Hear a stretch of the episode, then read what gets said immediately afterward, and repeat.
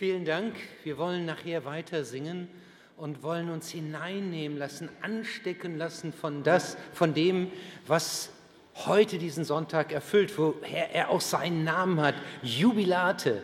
Die Kirche hat gesagt, wir geben den Sonntagen nach Ostern einen Namen, der von Ostern her bestimmt ist. Und das erinnert mich an eine Situation, die passierte da draußen auf dem Gang vor drei Wochen. Direkt nach dem Ostergottesdienst spricht mich jemand an und sagt, meine Mutter ist gestorben. Und es tat mir leid. Man ist dann immer, man empfindet mit. Aber dann erinnerte ich mich an das, was wir gerade Ostern gefeiert haben. Jesus Christus hat den Tod überwunden. Er ist auferstanden. Und dann fiel mir ein, was ich mit der Mutter vor einem guten halben Jahr erlebt hatte. Sie hatte mich rufen lassen und gesagt, Herr Pastor, bitte helfen Sie mir, damit ich da oben ankomme. Und dann haben wir zusammen den Psalm 23 gelesen. Der Herr, mein Hirte, führt mich. Und ich habe gesagt, Sie brauchen diesen Hirten. Und dem können Sie jetzt Ihr Leben anvertrauen. Und wenn Sie wollen, beten wir gemeinsam. Ich bete und Sie können das zu Ihrem eigenen Gebet machen, wenn Sie diese Worte mir nachsprechen wollen. Das hat sie dann getan. Und dann sage ich, und dann sind Sie da, wo dieser Psalm aufhört. Der hört auf mit den Worten, und ich werde bleiben im Hause des Herrn immer da.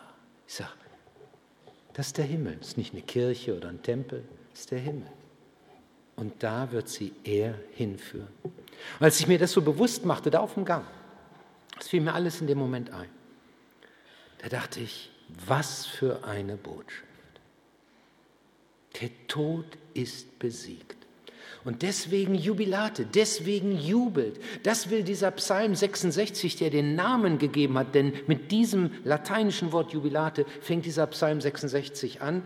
Auf Deutsch, jauchzt zu Gott alle Lande, jauchzt Gott, jubelt Gott zu, all ihr Menschen auf der Erde, singt und musiziert zu seiner Ehre, stimmt ein Loblied an auf seine Größe und Pracht.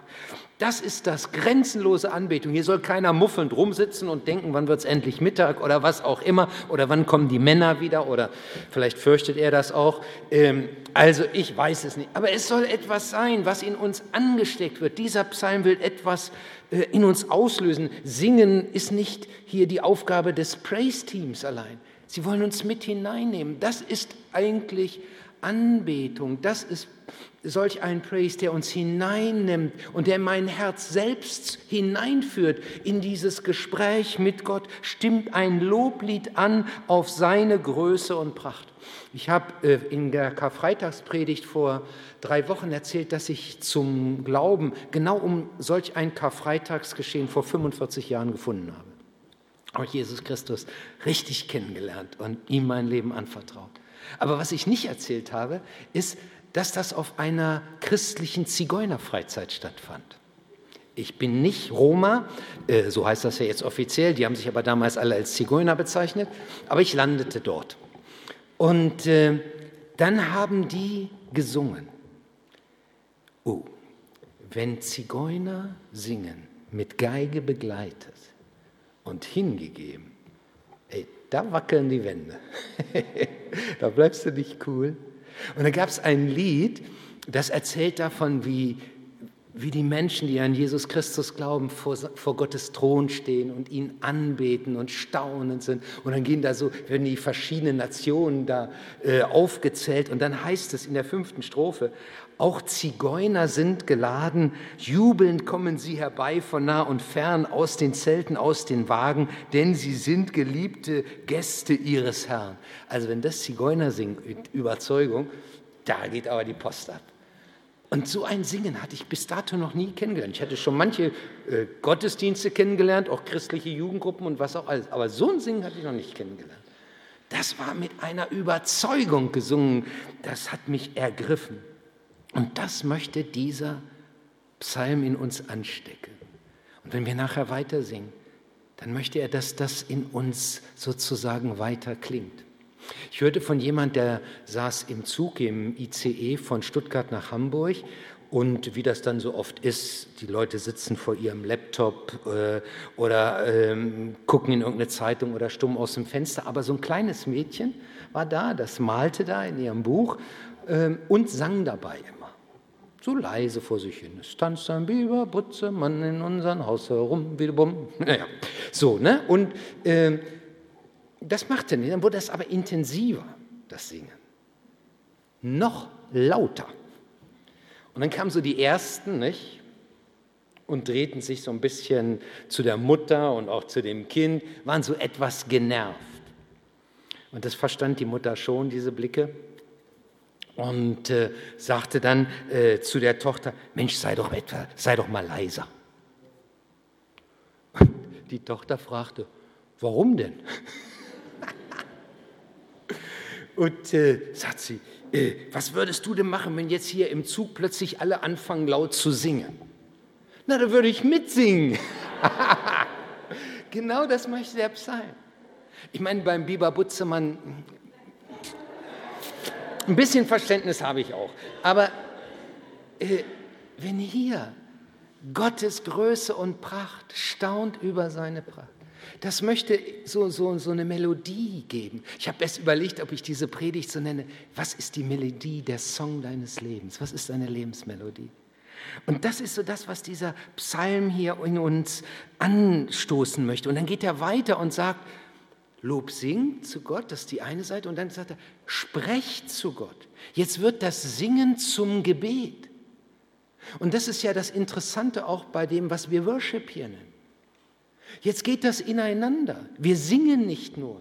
Es geht nicht um Einanderreihen von Texten, sondern es geht darum, dass dieses, was wir singen, unser Herzensausdruck ist, dass es ins Gebet hineinfließt. Dann heißt es auf einmal, hier heißt es, sprecht zu Gott, wie gewaltig sind deine Taten. Und dann wird auf einmal selbst gebetet. Alle Völker der Erde werden dich anbeten. Das ist so, wie wenn ich jetzt auf einmal weiter bete, aber so für mich persönlich.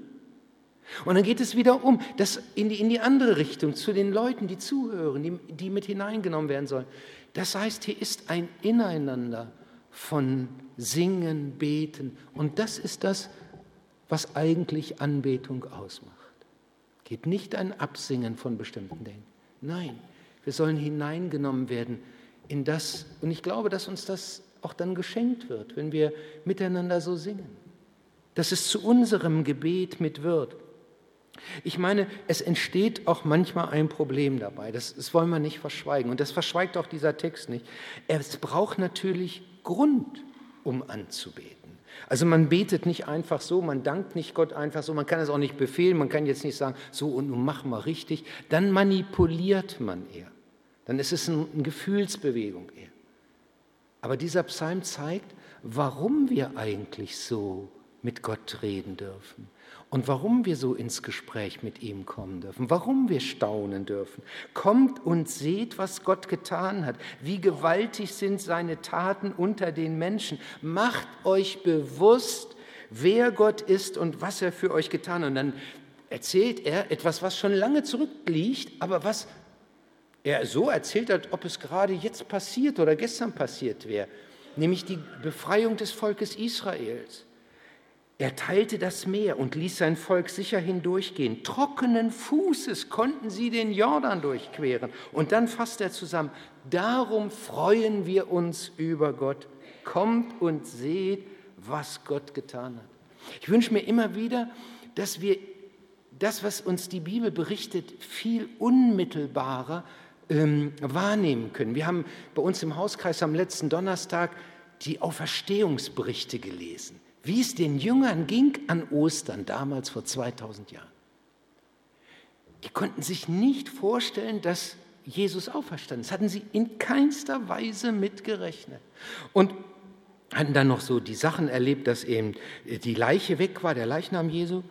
Und dann sitzen sie am Abend, haben die Türen verrammelt, die Schränke davor geschoben, sag ich mal, ne? und Fenster, Fensterläden alle dicht. Und dann auf einmal steht Jesus mitten im Raum. Und ich fragte den Hauskreis, wie wäre es, wenn das jetzt hier passiert? Jetzt steht Jesus hier mitten.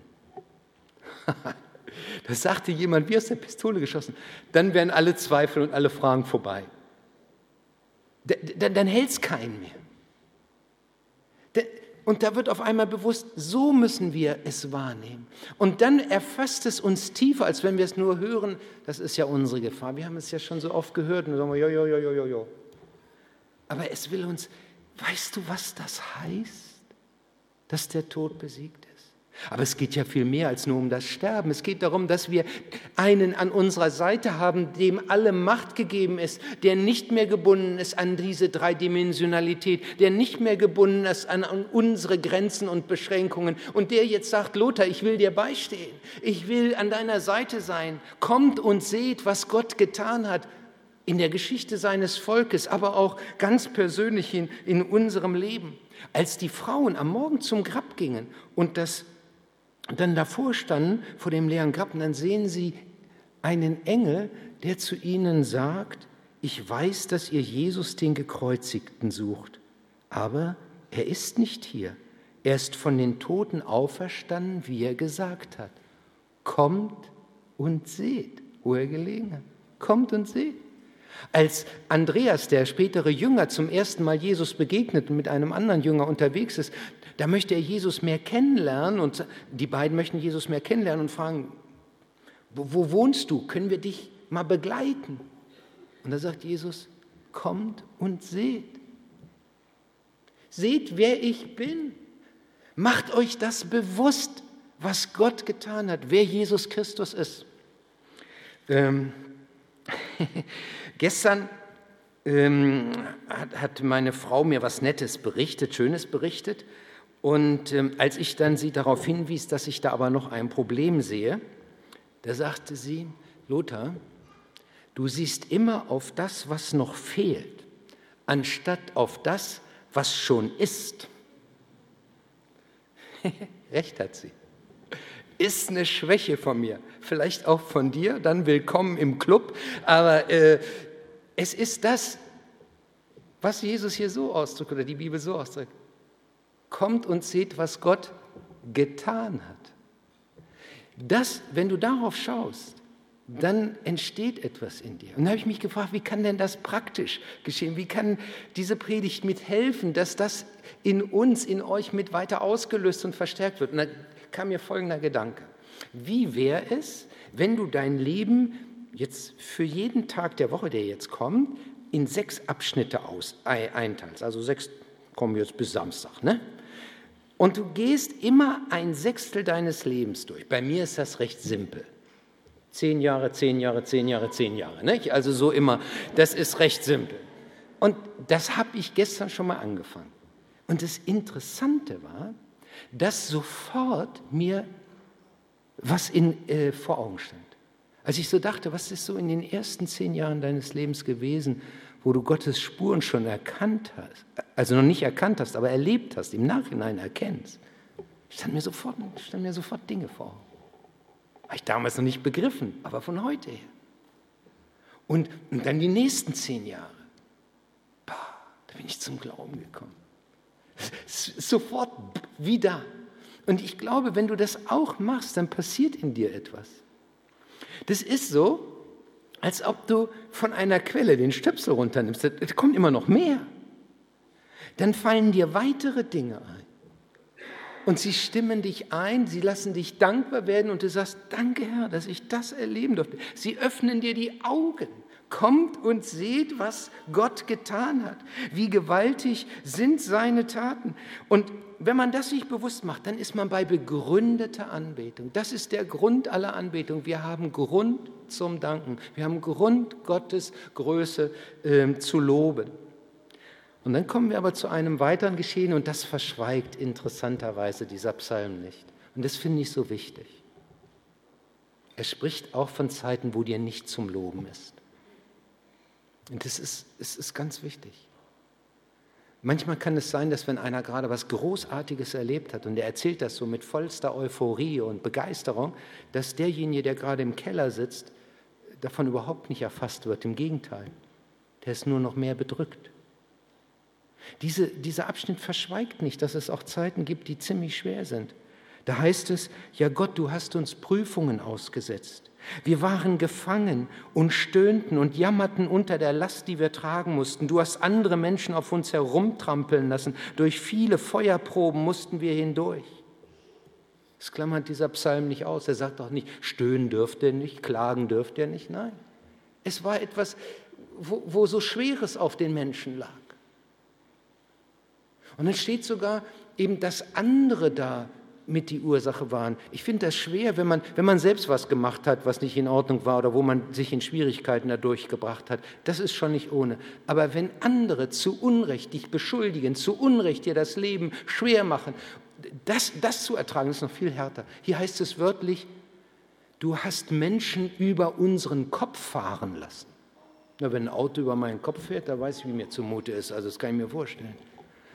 Das ist, du hast, du hast Prüfungen zugelassen, heißt es dann sogar. Du hättest es doch verhindern können. Nein, hier steht, du hast uns geprüft, du hast uns geläutert wie Silber im Schmelzofen. Manchmal denke ich, wenn so Dinge nicht so ganz gut laufen, auch bei uns in der Gemeinde oder auch in meinem persönlichen Leben, ob es vielleicht so ist, dass Gott etwas auch dadurch uns zeigen will oder neu bewusst machen will. Paulus schreibt einmal davon, dass er in eine solche innere Not kam, dass er eigentlich nicht mehr weiterleben wollte. Und dann sagt er, das ist aber deswegen geschehen, damit wir unser Vertrauen nicht auf uns selbst, sondern auf Gott stellten. Ich hatte vor kurzem von einer Gemeinde gelesen, ähm, die unten im Süden Deutschland ist, die sogenannte Reblandgemeinde oder G5-Gemeinde heißt sie. Die haben einen super Aufbruch erlebt. Die haben erlebt, wie Gott sie beschenkt hat. Das war eine Wachstumsphase par excellence. Die hatten geistliche Power. Und dann ging das richtig in eine Krise, aber richtig. Und sie sagen, das hat uns aber eins in einer Weise auch geholfen.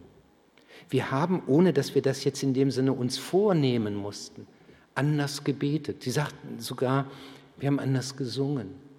Wir sind anders zusammengekommen. Weil wir auf einmal merkten, das liegt jetzt nicht an uns, die wir uns pushen, sondern wir brauchen Gott selbst an unserer Seite. Wir brauchen ihn. Und wenn wir ihn so vor Augen haben und ihn so loben, dann kommt auch wieder eine Kraft davon. Singen hat ja eine besondere Kraft. Das merken wir ja, wenn wir hier zusammen sind. Wisst ihr, was mich erstaunt hat? 60. Minute. 60. Minute. 3-1 für Dortmund. Keine Chance mehr. Eigentlich. Und was machen die Liverpooler Fans? Sie singen. Als ich das gesehen habe, habe ich gedacht, also dass sie irgendwie so Ramazamba machen oder so, das konnte ich mir vorstellen und pushen und so. Aber dann fingen die an zu singen, You'll never walk alone through the storms. Ich dachte, ey, das gibt's nicht. Die singen, ich bin bei also wir als Fans, wir sind bei euch. You never walk alone nach vorne im Sturm oder hinten in der Verteidigung. Und das Ergebnis kennen wir alle Dortmunds-Fans, ne? 4-3 für Liverpool, wenigstens Klopp. Ähm, also das, ähm, da, da, wurde, da wurde mir bewusst, wenn, wenn man singt, da liegt eine Kraft im Singen selbst ja schon. Und wenn man das jetzt mit Gott so verbindet, was ist da für eine Kraft? Mit Hoffnung in deinem Herzen wirst du niemals alleine gehen. You will never walk alone. Und wenn man dann erfährt, wie Christus einen dann durchtreicht, wo man selbst eigentlich nicht mehr richtig konnte und auf sich auch gar nichts mehr gesetzt hat, und dann merkt, jetzt, aber er trägt einen durch, dann kommt man zu dem Letzten. Das nenne ich mal so ansteckende Anbetung. Das ist etwas, wo wir dann zutiefst selbst erfasst werden und wo uns eigentlich nichts mehr zurückhalten kann, wo wir eigentlich nur noch sagen, kommt, hört mir zu, die ihr Gott ernst nehmt, ich will euch erzählen, was er für mich getan hat. Wenn du selbst Gott erfahren hast, stell dir vor, du hättest eine schwere Krankheit erlebt, aussichtslos. Jetzt sitzt du heute hier, weil du wieder gesund geworden bist. Wie wirst du singen? Oder eine andere Situation. Vielleicht einen Beruf, einen Arbeitsplatz gesucht, lange gesucht und schon oft aufgegeben und keine Lust mehr gehabt. Und jetzt hast du die Zusage. Ich weiß, es gibt es auch anders. Manche befinden sich gerade noch in der Phase davor. Aber wie wäre es, wenn du dann, wenn du dann hier sitzt und singst, Herr, ich danke dir.